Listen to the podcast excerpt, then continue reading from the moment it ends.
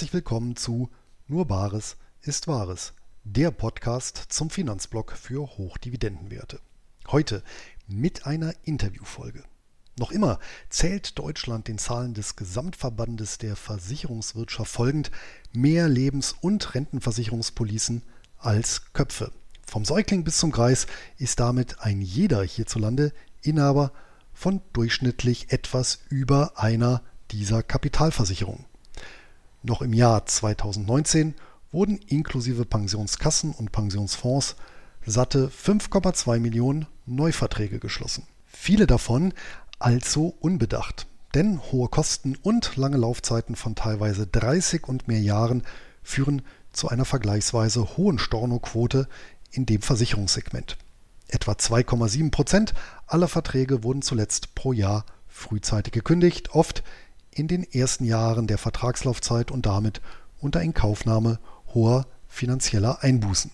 Neben der Kündigung besteht die Möglichkeit der Beitragsfreistellung, wobei jedoch das eingezahlte Kapital in der Versicherungsgesellschaft gebunden bleibt.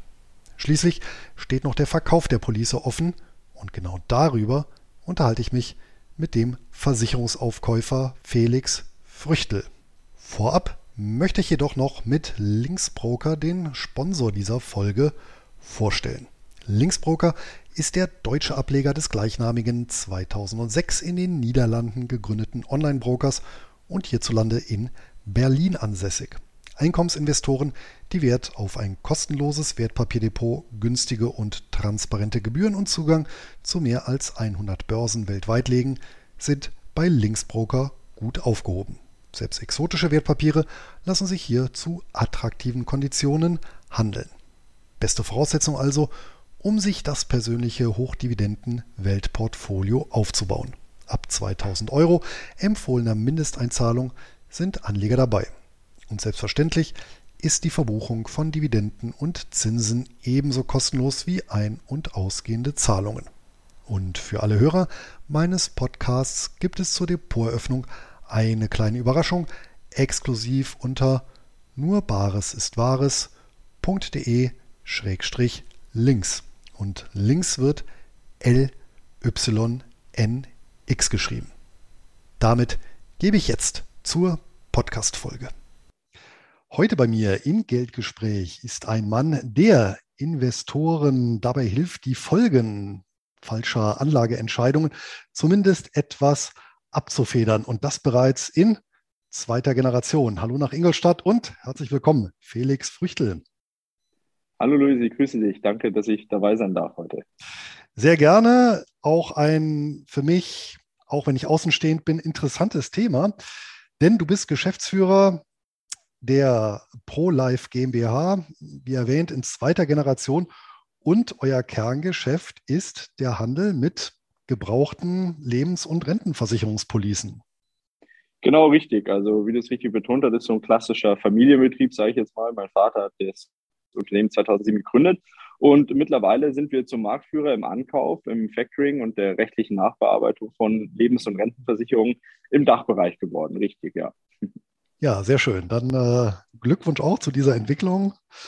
Ähm, eigentlich ist das ja, wenn ich richtig informiert bin, ein sehr altes Geschäft. Ich glaube, die ersten Zweitmarktgeschäfte, zumindest in England, da hat der Markt wohl auch äh, eine gewisse Tradition, gab es ja schon im frühen 19. Jahrhundert.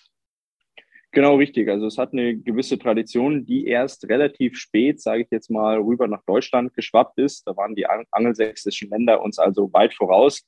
Ähm, es war in Deutschland auch immer ähm, deutlich regulierter, ähm, wie zum Beispiel in England oder auch in den USA.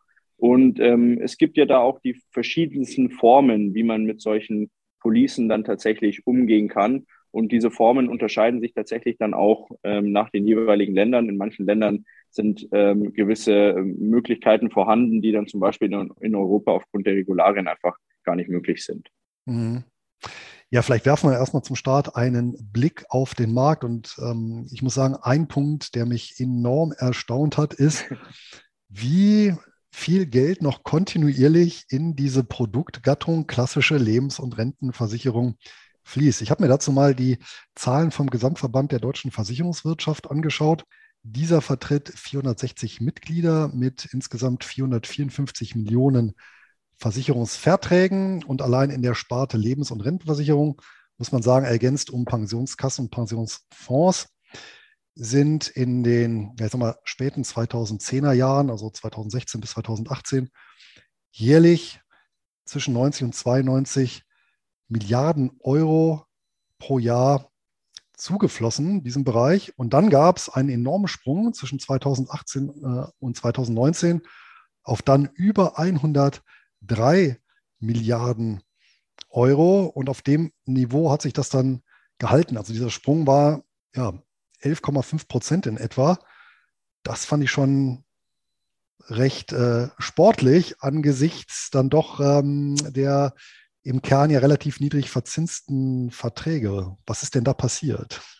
Ja, was ist denn da passiert? Ähm, ich meine, die, die großen Versicherungskonzerne haben einfach ähm, die Marketingtrommel nochmal angeworfen und haben gesagt, okay, ähm, in, in unsicheren Zeiten ist es vielleicht dann doch nochmal eine Überlegung wert, in ein vermeintlich sicheres Produkt zu investieren.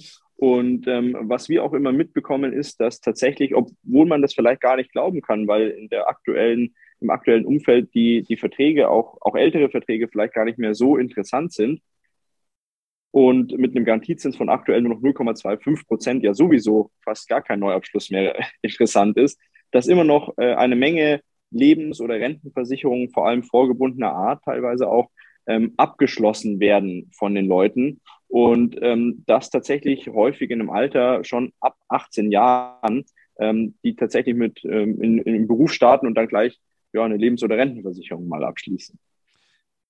Es ist immer noch so, dass in Deutschland mehr Policen umlaufen als Bewohner?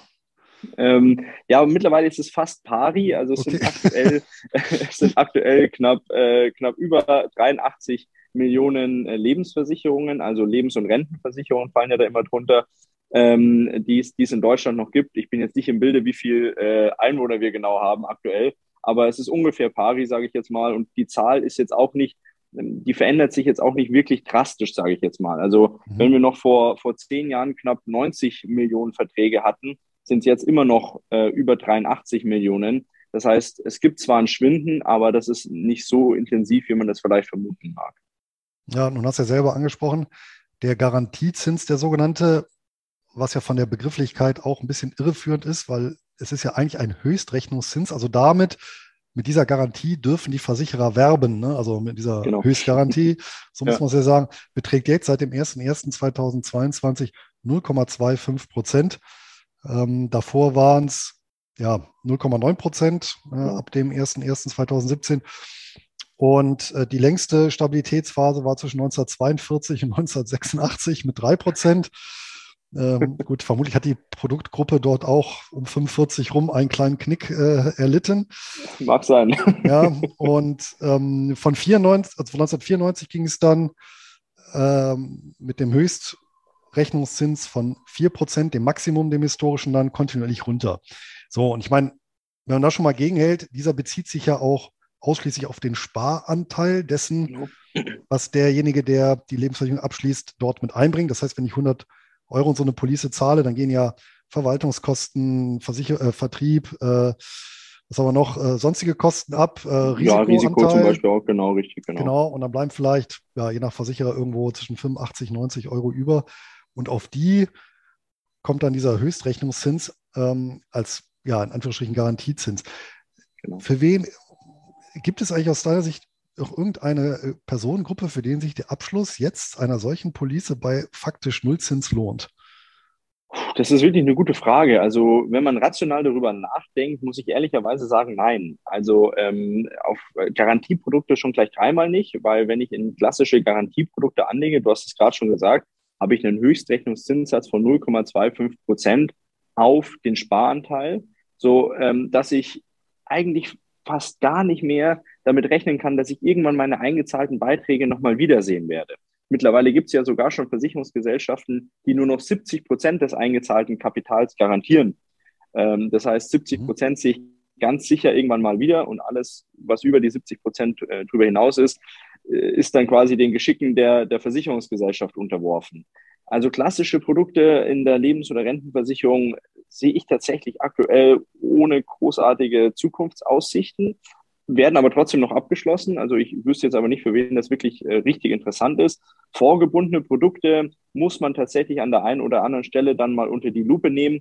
Aber auch da ist natürlich der Kostenfaktor ja nicht zu vernachlässigen. Das stimmt. Ähm, vor allem eben, wenn das ein teurer Versicherungsmantel mit teuren Inhalten ist. Also natürlich komme ich dann weg von einerseits natürlich der Garantie, ja, andererseits ähm, habe ich dann die Chancen der Kapitalmärkte, wenn ich zum Beispiel ein aktienfondslastiges Portfolio wähle und dann Versicherungsmantel mhm. drüber lege. Allerdings habe ich dann einmal die Produktkosten selber, dann die Fondskosten, das kann sich auch schon mal summieren. Ja.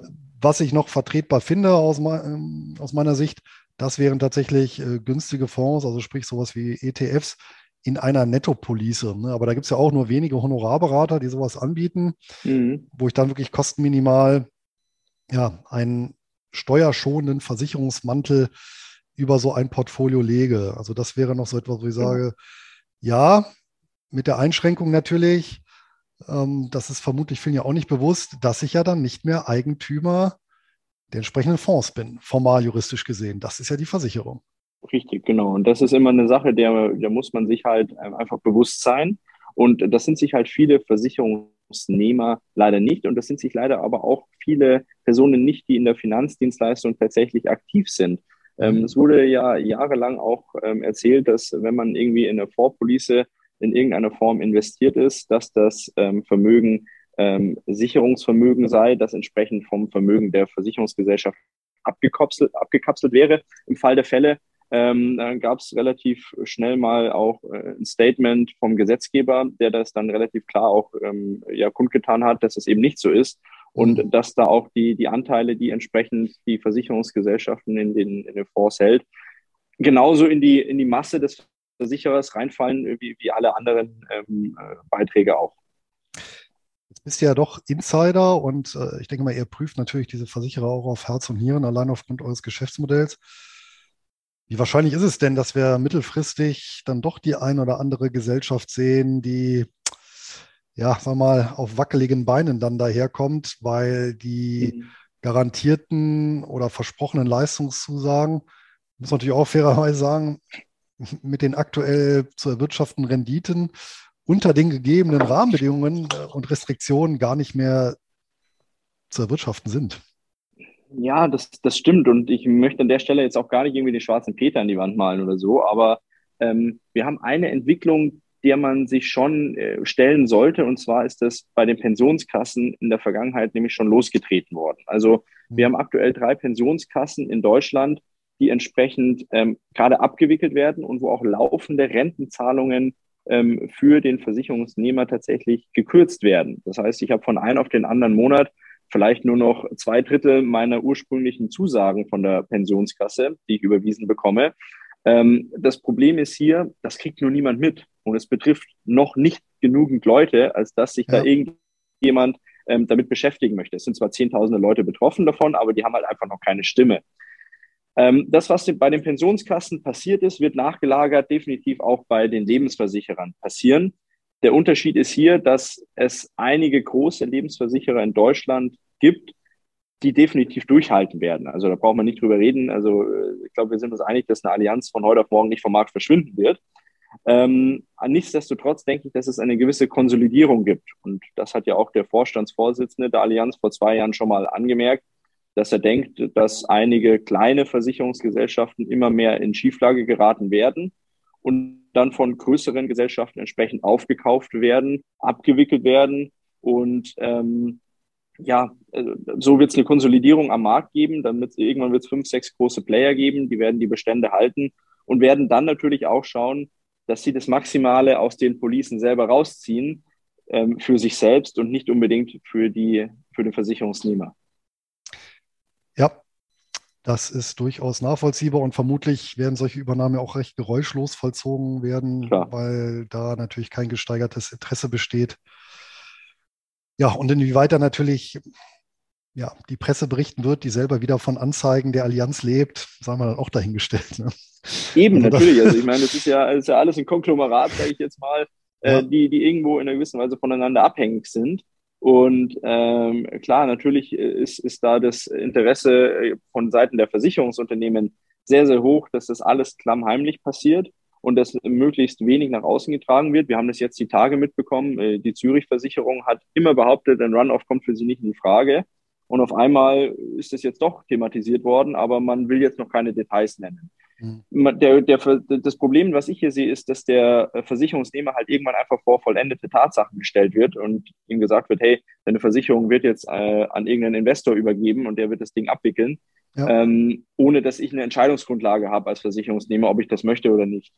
Naja, ich habe es ja unterschrieben ne? und äh, damit bin ich heraus. Ich gebe ja dann für 30 Jahre oder 20 Jahre oder wie lange die Laufzeit ja auch ist, im Endeffekt die Hoheit komplett ab und eben, das steht dann auch im Kleingedruckten. Ne? Also genau. das ist dann eben was anderes, als wenn ich äh, meine eigenen Aktien oder Fonds oder ETFs im eigenen Depot halte. Ne? Richtig, richtig, richtig. Ja, ähm, und äh, vielleicht auch noch dazu ergänzend, ähm, dass natürlich die Garantie auch erstmal so noch auf dem Papier steht und entsprechende Gesetze ja auch Aussetzungen dieser Garantie oder Kürzungen selbst der Garantiezahlungen auch im Versicherungsbereich durchaus zulassen oder durch die BaFin sogar angeordnet werden können ähm, hat sich ja auch ja, eher bei Kennern der Materie dann doch eher rumgesprochen und weniger jetzt beim, beim Publikum, oder? Ähm, ja, das ist, das ist definitiv richtig. Also wenn wir jetzt hier von dem Paragraph 314 Versicherungsaufsichtsgesetz reden, dann wird das 90 Prozent der Leute, die das Video jetzt hier sehen, wahrscheinlich äh, nicht sagen. Ähm, aber ich, ich rate nur jedem, diesen, diesen ähm, Paragraph einfach mal durchzulesen in einer ruhigen Minute und ähm, das am besten auch im Sitzen, damit man nicht umfällt äh, weil die, die Inhalte sind, sind schon sehr, sehr prekär. Ähm, es wird also dahingehend geregelt, dass wenn Versicherungsgesellschaften in Schieflage geraten, Lebensversicherungsgesellschaften, und diese Schieflage, das ist das Groteske, die ist nicht näher definiert. Das heißt, wann eine Schieflage vorhanden ist oder wann nicht, ähm, das entscheidet im Endeffekt dann die Aufsicht. Und dann darf mit den Versicherungspolicen ähm, der Versicherungsnehmer im Endeffekt verfahren werden, ähm, wie man das gerade möchte. Es können ähm, Garantien eingestrichen werden, es können garantierte Zusagen herabgesetzt werden. Es können tatsächlich, äh, es kann keine Kündigung mehr durchgeführt werden von Seiten des Kunden. Es dürfen keine Gelder mehr ausgezahlt werden. Und das Witzige daran ist, der Kunde darf trotzdem jeden Monat brav weiterzahlen. Der muss sogar weiterzahlen. Er kann seine Zahlung dann nicht entsprechend einstellen. Und dann ist man natürlich im Fliegenfänger drin das ist zum Beispiel eine von vielen Regelungen, sage ich jetzt mal, die dir dann schon so ein bisschen ja, die Daumenschrauben anziehen. Wie kommt es dann trotzdem oder wo erklärst du dir trotzdem diese hohe Affinität der Deutschen zu diesem Produkt? Also, weil das ist ja schon ja, auf, auf eine gewisse Art und Weise beeindruckend, ja. ja. Dass immer noch so viele Milliarden pro Jahr zufließen, dass wir immer noch einen so hohen Bestand haben und ja. dass tatsächlich eher noch so viele Neuabschlüsse gibt. Und das trotz der Geldgeschichte, die ja, wir Deutsche ja durchlebt haben und kennen müssten. Ja? Also von den 20ern über die 40er, das waren ja nun schon auch zwei Währungsreformen, die ja im Prinzip genau solche Produkte komplett entwertet haben. Richtig, Klammer auf, ja, interessanterweise die Versicherungsunternehmen haben ja weiter Bestand gehabt, Klammer zu. Ja. Richtig, das ist ja, das ist ja auch das Interessante daran. Also wir haben verschiedenste äh, Währungsreformen in den letzten 100 Jahren mitbekommen. Du hast gerade zwei zitiert. Ähm, und unsere Mitbürger aus den, aus den neuen Bundesländern haben sogar noch eine dritte Währungsreform mitgemacht. Ähm, und das Interessante daran war, dass Versicherungsgesellschaften ihr, ihr Modell immer wieder neu aufsetzen konnten im Nachgang.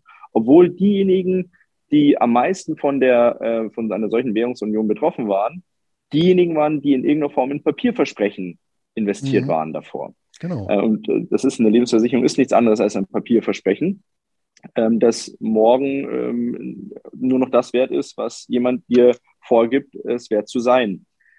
Woher kommt die Affinität? Da habe ich, ähm, habe ich mir das aufgeschrieben, da zitiere ich jemanden, ähm, äh, jemand, äh, ein Kunde, der vor, vor einigen Wochen mal an uns verkauft hat, der hat gesagt, das ist Lebensversicherung ist wie Tradition. Das ist so eine Art Tradition und der Opa hat es schon gehabt und die Oma hat es gehabt und der Papa auch und ich brauche auch eine und ja, wenn das der äh, Bankberater mir sagt und sagt, ich brauche eine Lebensversicherung, das ist so in Deutschland in den, in den Köpfen verankert und das ist ja auch bezeichnend, weil wenn man mal die anderen europäischen Märkte anschaut, gibt es dort überall auch Formen der Lebensversicherung, gar keine Frage, aber das das Kapital ist viel häufiger irgendwie zum Beispiel in, in, in Eigentumsimmobilien investiert. Man muss ja nur nach Italien schauen. Da hat ein Großteil, ich glaube zwei Drittel der Bevölkerung hat, hat, hat Eigentum ähm, im Immobilienbereich und wir, wir hinken noch total hinterher. Das heißt, wir haben als, als, als deutsche Gesellschaft das Kapital immer jemanden Dritten gegeben und gesagt, der soll sich darum kümmern, das wird schon passen.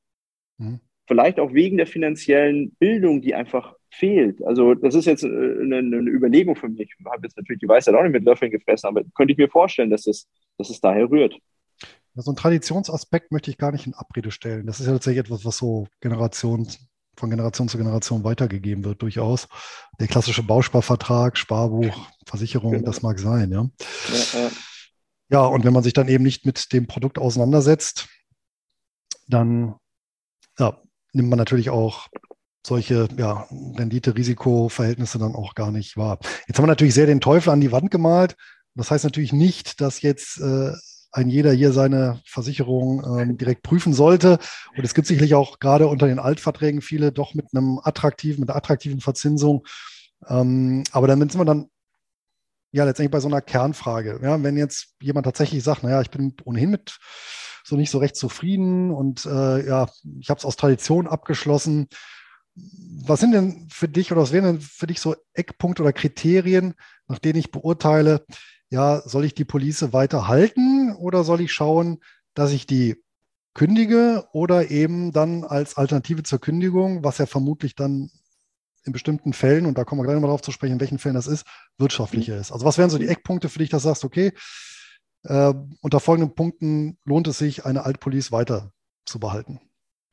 Also im ersten Moment ist immer das Wichtigste, äh, dass man keine Panik bekommt. Um Gottes Willen immer ruhig bleiben und äh, schön durchatmen und dann einfach mal das Wichtigste, die Versicherungsdokumente, ähm, äh, die man hat, einfach mal prüfen.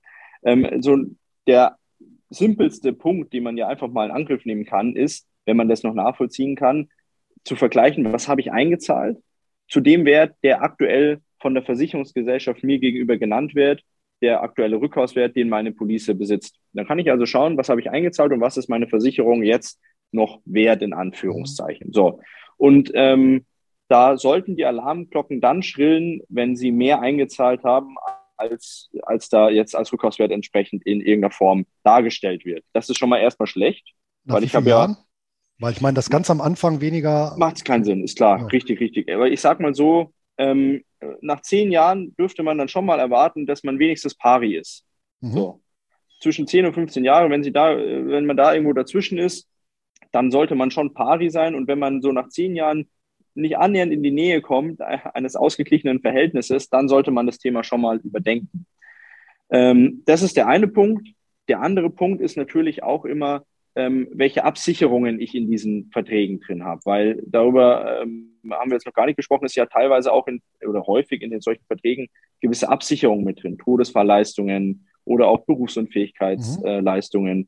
Äh, und da muss man wirklich tatsächlich aufpassen, weil ähm, ab einem gewissen Alter, ohne da jetzt irgendjemand zu nahe treten zu wollen, kann man einfach sich schlecht ähm, neu versichern oder Risiken eindecken. Ja. Und ähm, dann eine Versicherung zu kündigen, die schlecht läuft, aber die eine gute Absicherung hat, macht überhaupt gar keinen Sinn. Dann bleibe ich lieber in dieser schlecht laufenden Versicherung und nehme das halt so hin und sage, okay, ich habe halt die gute Absicherung damit und damit bin ich fein.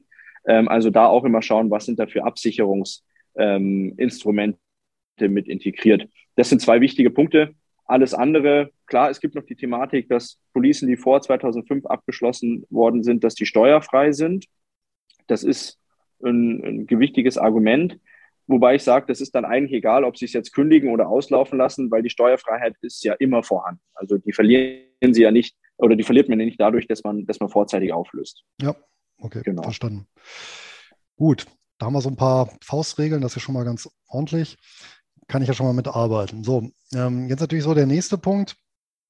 Ähm, jetzt habe ich mich entschieden, ja, ich möchte dieses Finanzprodukt loswerden. Jetzt hast du ja gesagt, der Rückkaufswert. Der Rückkaufswert ist nur nochmal zum Verständnis im Prinzip der Wert, zu dem mir die Versicherung die Police zurückkauft und entspricht letztendlich dem, was ich bekommen würde, wenn ich kündigen würde. Richtig, ähm, Rückkaufswert ist der Wert, den die Versicherungsgesellschaft für den Vertrag bietet. Ähm, der wird einmal im Jahr mitgeteilt. Das nennt man Rückhauswertmitteilung oder Standmitteilung, je nach Gesellschaft heißt es dann so. Wichtig ist an der Stelle, das ist auch mal wichtig zu wissen, ähm, wenn da irgendwie eine Steuerlast oder sowas noch drin sein sollte in der Police, dann wird das in der Regel nicht in der Rückhauswerttabelle dargestellt. Das heißt, das müsste man da einfach gedanklich noch abziehen, ähm, dass da halt noch entsprechend Kapitalertragssteuer und gegebenenfalls Solidaritätszuschlag davon abgezogen wird. Ähm, aber grundsätzlich der Bruttobetrag, der da genannt ist, ist der Betrag, den die Versicherungsgesellschaft einen zu einem gewissen Stichtag zur Verfügung stellen muss. Okay.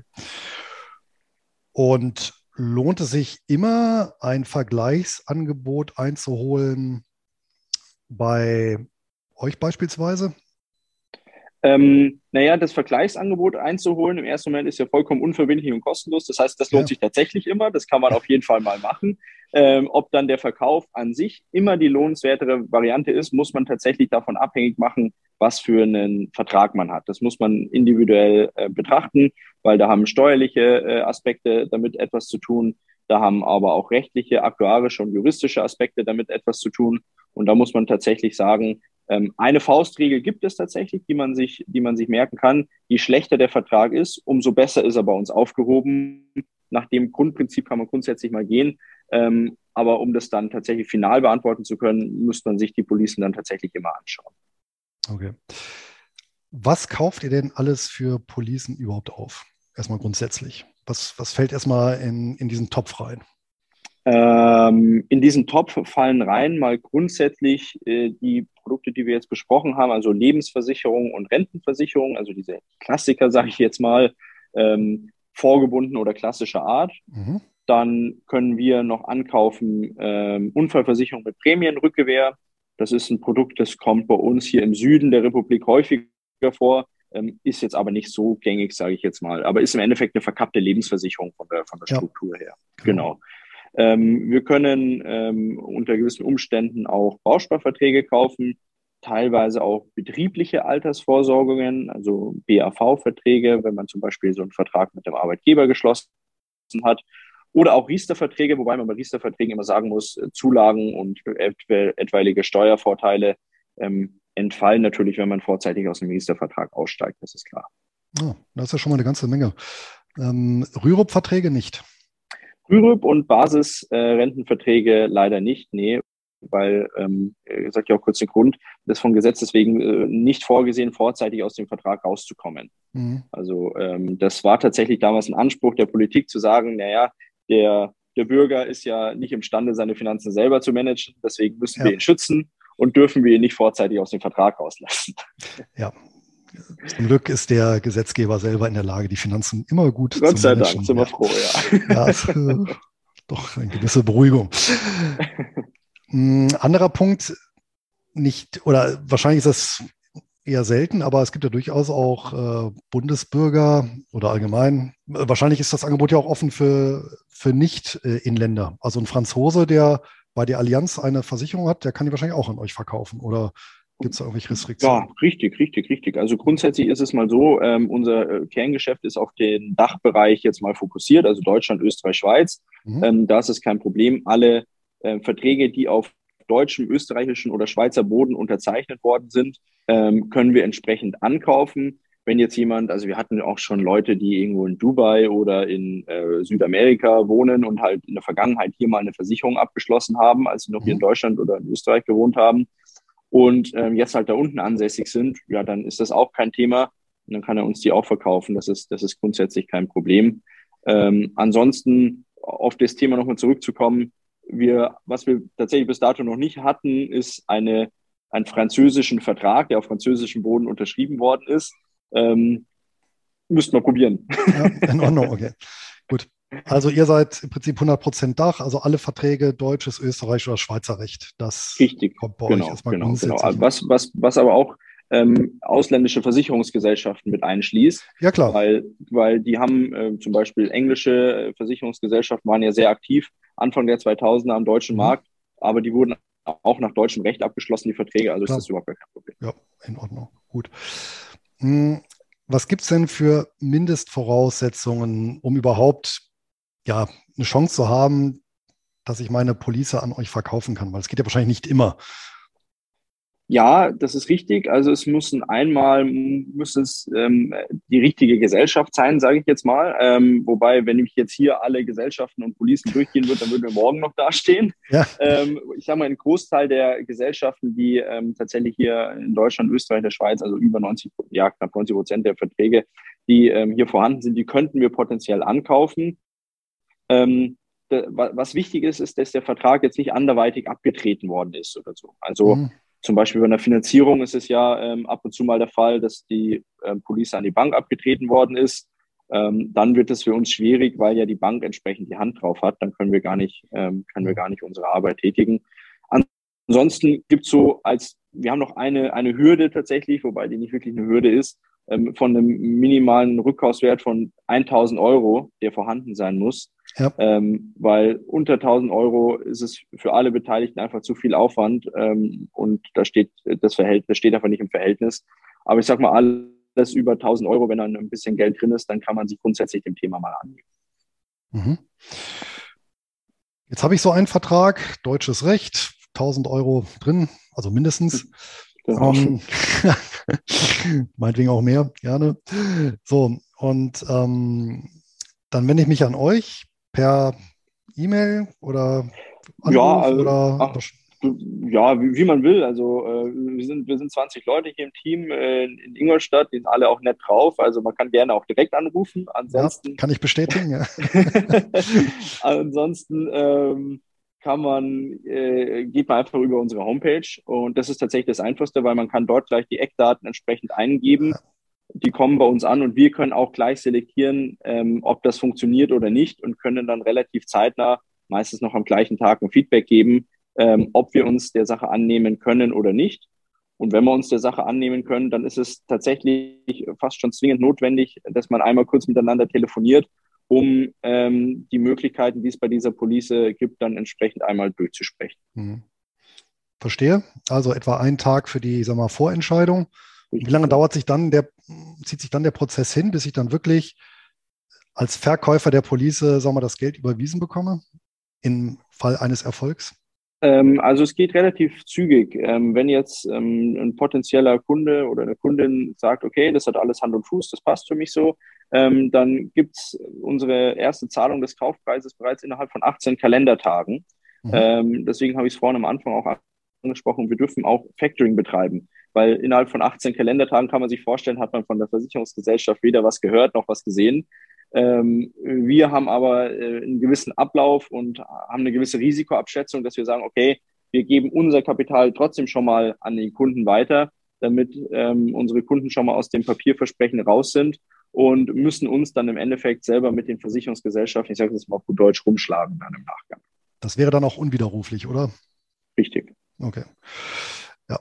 Ähm, Ab wann entstehen denn Kosten für oder entstehen überhaupt Kosten für jemanden, der seine Versicherung verkauft? Ähm, es entstehen Kosten, wenn wir diese Policen erfolgreich abgearbeitet haben. Klar, weil wir können auch nicht nur von Luft und Liebe leben. Ähm, aber ähm, ich finde, das, was wir seit 15 Jahren betreiben, ist sehr fair, weil ähm, Kosten werden nicht in, irgendwie im Vornherein angesetzt und nicht danach irgendwie in Rechnung gestellt, sondern wenn wir unseren Kunden bewiesen haben, dass das Kapital entsprechend auf ihr Konto angewiesen worden ist und die Police abgerechnet worden ist und der Kunde die Bestätigung darüber bekommen hat, dann verrechnen wir unsere Bearbeitungsgebühr, ähm, die immer äh, flat ist, also die, äh, die für alle, äh, für alle Leute gleich ist, ähm, verrechnen wir dann ganz einfach, im, wenn wir alles erfolgreich abgearbeitet haben. Sollte ein Verkauf zum Beispiel nicht funktionieren oder sollen wir währenddessen mitbekommen, dass eine Versicherungsgesellschaft zum Beispiel ähm, nicht abtretbar ist, weil der Kunde da mal irgendwas unterschrieben hat in der Vergangenheit, ähm, dann konnten wir dem Kunden kein Geld zur Verfügung stellen und entsprechend fällt auch, fällt auch keine Kosten an. Also das ist auch eins, was klar ist. Verstehe. Also Kosten erst dann, wenn tatsächlich Geld geflossen ist. Oder richtig. im Zuge des Geldflusses, sagen wir so. Genau, richtig, ja. richtig, richtig, genau. Gut. Das heißt aber auch, nachdem der Vertrag verkauft ist, ähm, hat der Kunde auch keinerlei Rechte, aber auch keine Risiken mehr aus dem Vertrag. Außer er ist noch die versicherte Person, wenn ich mich nicht äh, irre. Ne? Richtig, also ähm, das ist so, der Kunde ist so lange noch versicherte Person, bis wir dann entsprechend die Police durch unser Haus selbst, aufgelöst und abgearbeitet haben. Ähm, solange ist der Kunde noch versicherte Person und hat auch alle Ansprüche noch aus der Todesverleistung und irgendwelchen anderen ähm, Leistungen, die halt da in der Police noch mit, mit äh, integriert sind. Ähm, also dahingehend hat er gar kein Risiko. Und ähm, die Pflichten gehen tatsächlich ab dem Tag auf uns über, ab dem der Kunde an uns den Vertrag verkauft. Ähm, das heißt, wir sind, wir machen einen Vollerwerb, wir sind Versicherungsnehmer dann und der Kunde hat ab dem Zeitpunkt mit der Police nichts mehr zu tun. Er hat klar immer diese ganz normalen, die wir alle überall kennen, diese 14 Tage Widerrufsrecht, wenn er aus irgendwelchen Gründen ja. sagen sollte, okay, will er nicht. Aber ähm, ab dem Zeitpunkt, ab dem er verkauft und das bei uns eingegangen ist, sind wir Inhaber des Vertrages und wir müssen entsprechend ähm, mit den Pflichten dann umgehen. Ja, jetzt ohne zu tief in die Geschäftsgeheimnisse natürlich einzudringen, aber ich meine, ist ja klar, auf der einen Seite, ähm, der Kunde soll ja mehr Geld bekommen als ein reiner Rückkauf. Auf der anderen Seite wollt ihr natürlich auch noch ähm, daran verdienen. Äh, das ist ja auch legitim als jetzt äh, spezialisierte Finanzexperten in dem Bereich. Da fragt man sich natürlich, ja, wie funktioniert denn das? das ist klar, das ist klar. Ähm, ja, also es gibt verschiedene Faktoren, deswegen habe ich vorhin auch angesprochen, dass ähm, ich nie grundsätzlich eine generelle Empfehlung rausgeben kann, sondern dass man sich die Policen immer im Einzelfall anschauen muss. Mhm. Ähm, es gibt verschiedene Faktoren. Ähm, es gibt zum Beispiel steuerliche Vorteile ähm, für viele Leute. Also gerade bei Versicherungsverträgen, ähm, die schlecht gelaufen sind, hat der Kunde häufig mehr eingezahlt, wie er jetzt zurückbekommt. Wenn er jetzt selbst kündigt, kann er mit diesem Verlust nichts, nichts anfangen. Über uns kriegt er einen Bescheid, dass er diesen Verlust zum Beispiel noch steuerlich geltend machen kann, weil wir das als gewerblicher Ankäufer entsprechend ausstellen dürfen. Und das mhm. ist dann für den Kunden häufig schon so ein hoher monetärer Vorteil, dass er sagt, alles klar, dann nehme ich die ProLife dafür in Anspruch. Das kann ein Thema sein. Anderes Thema ist, und darauf ähm, müssen wir auch noch kurz eingehen, dass Versicherungsgesellschaften in der Vergangenheit häufig nicht unbedingt zum Vorteil der Kunden gerechnet haben. Also ganz häufig ähm, Kostennoten angesetzt worden sind, die, die deutlich zu hoch waren oder auch Vertragsbedingungen dem Kunden untergejubelt haben, in Anführungszeichen, ähm, die, die nicht in dem Moment einfach nicht konform waren und ähm, man gegenüber der Versicherungsgesellschaft noch gewisse Ansprüche hat. Und das ist natürlich auch Teil unseres Teil unserer Arbeit, dass ähm, externe Anwälte und Aktuare diese Versicherungspolicen, die wir den Kunden abkaufen, immer noch mal auf Herz und Nieren prüfen, um da die Möglichkeit zu haben, noch mal das Maximale rauszuholen und den Kunden daran entsprechend auch immer ähm, in nicht, ähm, nicht unerheblicher Weise dann partizipieren zu lassen in Zukunft. Mhm. Aber haltet ihr dann auch manche Versicherungen einfach im Bestand, wenn noch, weiß ich nicht, fünf Jahre oder zehn Jahre Restlaufzeit sind? Und sagen wir mal, juristisch alles äh, in Ordnung war?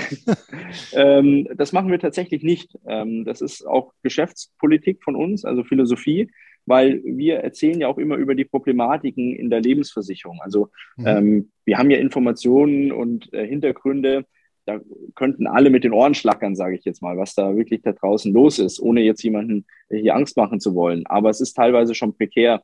Und äh, um diese Thematik wissen wir auch Bescheid. Und was man auch immer dazu sagen muss, bei uns landen meistens nur die Policen, die nicht wirklich gut laufen. Ähm, das heißt, mit denen können wir dann auch nichts anfangen. Ähm, und der Kunde hat mal so schön gesagt, wir sind so sowas wie ähm, äh, der, der Verwerter von, von Lebensversicherungen. Wir schauen, dass wir noch das Maximale rausholen und verwerten das optimal. Und ähm, der Rest wird dann entsprechend irgendwie eingeschmolzen, bildlich gesprochen. Ja, in Ordnung. Also auf gut Deutsch, ihr handelt dann auch mit dem Versicherer dann irgendwas aus, was ihr natürlich aufgrund eurer Expertise besser könnt als so ein Einzelkunde. Richtig, also da, da nehme ich mich ja selber gar nicht aus. Also ähm, ich als einzelne Person ähm, hätte ja überhaupt gar keine Möglichkeit, gegen irgendeinen Versicherungskonzern irgendwelche Rechte, die ich möglicherweise haben sollte, ähm, durchsetzen zu können. Also ähm, das Ganze muss natürlich entsprechend ähm, äh, aktuarisch ausgearbeitet werden. Dazu braucht man ähm, Informationen von der Versicherungsgesellschaft, an die man nicht, nicht einfach so rankommt. Die Ansprüche müssen geltend gemacht werden, häufig halt auch durch, durch, durch, ähm, durch Juristen und durch dann tatsächlich auch Verfahren vor Gerichten. Und das ist einem als einzelne Person äh, so gut wie unmöglich tatsächlich. Da hat man mhm. halt die, die Macht der Konzerne, drückt da den Einzelnen tatsächlich dann nieder. Ja, ja. Aber landen bei euch dann auch hin und wieder mal Verträge von, ja, in Anführungsstrichen guten Gesellschaften, also auch gute Verträge von guten Gesellschaften? landen, das, das kann durchaus mal vorkommen. Das ist nicht Usus, aber es kann natürlich kann das, kann ja. das durchaus mal vorkommen. Das ist, äh, das ist keine Frage. äh, die Beweggründe unserer Kunden kennen wir im Zweifel ja überhaupt nicht. Und wenn jetzt einer sagt, du, ähm, äh, ich verkaufe die Versicherungspolice, weil ähm, die Inflation ist mir einfach viel zu hoch und wenn ich jedes Jahr irgendwie zehn Prozent ähm, Inflation hinnehmen muss, da kann die Police noch so gut laufen. Ich kaufe lieber das Nachbars Grundstück und da habe ich mehr davon. Ähm, ja. Als Beispiel jetzt, ähm, dann macht er das und dann ist dem das vielleicht im Zweifel auch egal, ob die Police jetzt gut oder schlecht ist. Der, der, der hat einen Plan, den verfolgt er und ähm, möchte halt das Geld entsprechend sicherer unterbringen oder investieren. Das ist natürlich mhm. häufig auch der Fall, dass Kunden, ähm, kriegen wir dann im Laufe des Gesprächs mit, dass sie halt schon irgendwas vorhaben mit dem Geld und sagen, ja, okay, ich möchte in, in Aktien, in, in Fonds, in Immobilien, in Urlaub, alles Mögliche. Jetzt hast du was Interessantes gesagt, dass ihr die Gründe ja gar nicht so genau kennt. Lässt sich denn so ein bisschen abschätzen, was so tatsächlich typische, oder gibt es überhaupt so typische Verkaufsgründe? Ja, gute, sehr gute Frage. Ähm, äh, da wird alle zwei Jahre wird da mal eine Statistik darüber erhoben. Da werden wir dann mhm. auch immer mal befragt, ob wir dazu was wissen von Leuten, die ihre Versicherung gekündigt, verkauft haben oder mit dem Gedanken gespielt haben. In der Vergangenheit war ähm, ein, ein, Punkt, der ganz oben war, häufig, ähm, ja, ja, ich, ich brauche das Geld, ich will das Geld verkonsumieren, ähm, ich will das Geld anderweitig oder besser investieren. Das waren so die drei häufigsten Punkte. Mittlerweile ist der Punkt Nummer eins mit, also über ein Drittel der Personen sagt, dass sie den Versicherungsgesellschaften einfach nicht mehr vertrauen. Also dass mhm. der Vertrauens, äh, dass ein Vertrauensbruch in irgendeiner Form ähm, vorliegt. Ähm, dicht gefolgt von dem Thema, dass man einfach Rendite stärker investieren möchte. Also da hat in den letzten Jahren tatsächlich ein Umdenken stattgefunden. Und ähm, wie gesagt, ich kann es nur wiederholen, Personen, die sich an uns wenden, haben meistens schon einen konkreten Plan, was sie mit dem Kapital aus der Versicherung machen wollen, weil, bin ich auch ganz ehrlich, es macht ja keinen Sinn, Geld aus einer Versicherung rauszuholen, um es dann zu verkonsumieren, weil das Geld äh, aus der Versicherung ist ja für die Altersvorsorge da und nicht dazu da, dass ich es dann morgen wieder aus dem Fenster werfe. Ach naja, wird aber schon den einen oder anderen geben, der dann vielleicht sagt, ach, der Neuwagen ist mir jetzt lieber, als wenn äh, die Inflation Klar. alles auffrisst oder Klar. der besagte Paragraph 314 in Kraft tritt. Obwohl, gut. Natürlich, wie gesagt, und deswegen äh, kommen wir wieder auf das Thema zurück. Die, die Gründe sind mannigfaltig. Mhm. Ähm, was wir immer nur mitbekommen, ist, dass viele Leute sich mit dem Thema einfach auseinandersetzen und dann sagen, naja, ähm, wie mache ich das? Mache ich das richtig? Wie mache ich es richtig? Weil es lauern dann natürlich auch mit der Eigenkündigung ähm, häufig Gefahren, dass man die Kündigung, dass man zum Beispiel eine Teilkündigung ausspricht und dann ein Steuerpflicht, der steuerfreie Vertrag auf einmal steuerpflichtig wird, dass man die Kündigung entsprechend falsch formuliert, dass man noch ein Jahr weiterzahlen muss, ohne aus dem Vertrag rauszukommen. Ähm, das, das ist halt nichts, was ich sage, naja, ich mache das mal nebenbei und schreibe mal einen Dreizeiler, sondern ähm, ich meine, wenn ich eine, eine Immobilie verkaufe, dann mache ich das häufig auch mit einem Experten und im, im Zweifelsfall habe ich auch nur einmal mit einem Verkauf von einer Lebensversicherung zu tun. Da könnte man sich schon auch überlegen, ob man dann sich nicht auch einen Experten zu Rate zieht. Hm. Ja, also die Rechtsmaterie, das äh, in jedem Fall, die ist ähnlich komplex wie im Immobilienbereich. Ja, kann man schon so sagen, ja. Drehen wir den Spieß doch mal einfach um. Gibt es eigentlich Möglichkeiten für Privatanleger, sich an dem Geschäft selber irgendwie zu beteiligen? Also ich glaube, vor Jahren gab es mal so auch äh, Fonds mit irgendwelchen mhm. gebrauchten äh, Versicherungen. Ich glaube, das waren dann englische. Genau. Aber ist ja irgendwas auch bekannt hier in Deutschland, wie ja, äh, jemand sagen kann, ja, ich finde das Geschäft ja interessant, ich habe aber keine Lebensversicherung, aber ich würde da gerne investieren in dieses Geschäftsmodell? Mm, ja, das, ich weiß gar nicht, ob es da in Deutschland noch sowas gibt. Also ich weiß, dass es in Amerika noch Fonds gibt, mhm. die äh, quasi ähm, äh, Policen von Kunden abgekauft haben, die quasi in einem Fonds bündeln und dann einfach darauf spekulieren, dass die Leute früher sterben, wie es in der Police vorgesehen war und damit ja. natürlich dann an die, an die Todesfallleistung rankommen. In Deutschland ist dieses Modell, äh, war, war es noch nie erlaubt, mit diesen Todesfallleistungen zu spekulieren, ähm, was moralisch vielleicht auch richtig ist. Ähm, aber ich, man, man kann natürlich über, über ausländische Handelsplätze dann bestimmt auch in diese amerikanischen Fonds in irgendeiner Form investieren. Äh, ansonsten ähm, wüsste ich in Deutschland nicht, dass man, ähm, außer man kauft jetzt, sage ich jetzt mal, man, man, kennt den, den Nachbarn, der Nachbar will seine Versicherungspolice verkaufen, man kauft sie ihm privat ab. Das würde wahrscheinlich technisch sogar gehen, aber es, es gibt jetzt keine Handelsplattform, ähm, wo ich dann sagen kann, okay, ähm, äh, Person A bietet folgende Police an, Person B kann sie kaufen, weil ja so eine Versicherungspolice auch immer sehr, sehr individuell auf die jeweilige Person gestrickt worden ist. Ja, ja, ja, ja. ja, gut, ist halt kein homogenes Produkt, ne? ist auch klar. Richtig, das, richtig, das richtig. Ist schon, ja. Das ist schon richtig, ja. Aber wäre vielleicht eine Geschäftsidee, irgendwie so eine Ja, Peer-to-Peer-Lebens why not, ja. Lebensrentenversicherungsplattform. Ja, genau. Wobei, da sind wir äh, im Prinzip bei, meiner, bei meinem vorletzten Punkt. Ähm, habt ihr denn Sorge, dass auf absehbare Zeit euch die Policen ausgehen? Weil das, also rückläufig ist Okay. das Geschäft ja schon, Das ist klar, richtig, noch ja. auf hohem Niveau. Ja. Aber ähm, ja, gibt es irgendwann so viele finanzschlaue Menschen in dem Land, dass dann doch diese Produktgattung äh, so marginal wird, dass dann, ja, dann, dass es dann doch an, an Umsatz, an, an so einem Grundumsatzvolumen fehlt. Ähm, ja, ob es so viele finanzschlaue Menschen gibt, das liegt unter anderem auch an so Personen wie dir, ob, sie, ob Leute tatsächlich äh, finanzielle Bildung erfahren, weil in der Schule werden sie es nicht tun. Ja, Ähm, ich sehe kurzfristig, mittelfristig nein. Also dafür sind klar. mit 83 Millionen Policen, die wir in Deutschland haben und immer noch Millionen von Neuabschlüssen jedes Jahr, ähm, sind wir noch weit davon entfernt, dass sich der Markt von heute auf morgen äh, verabschiedet.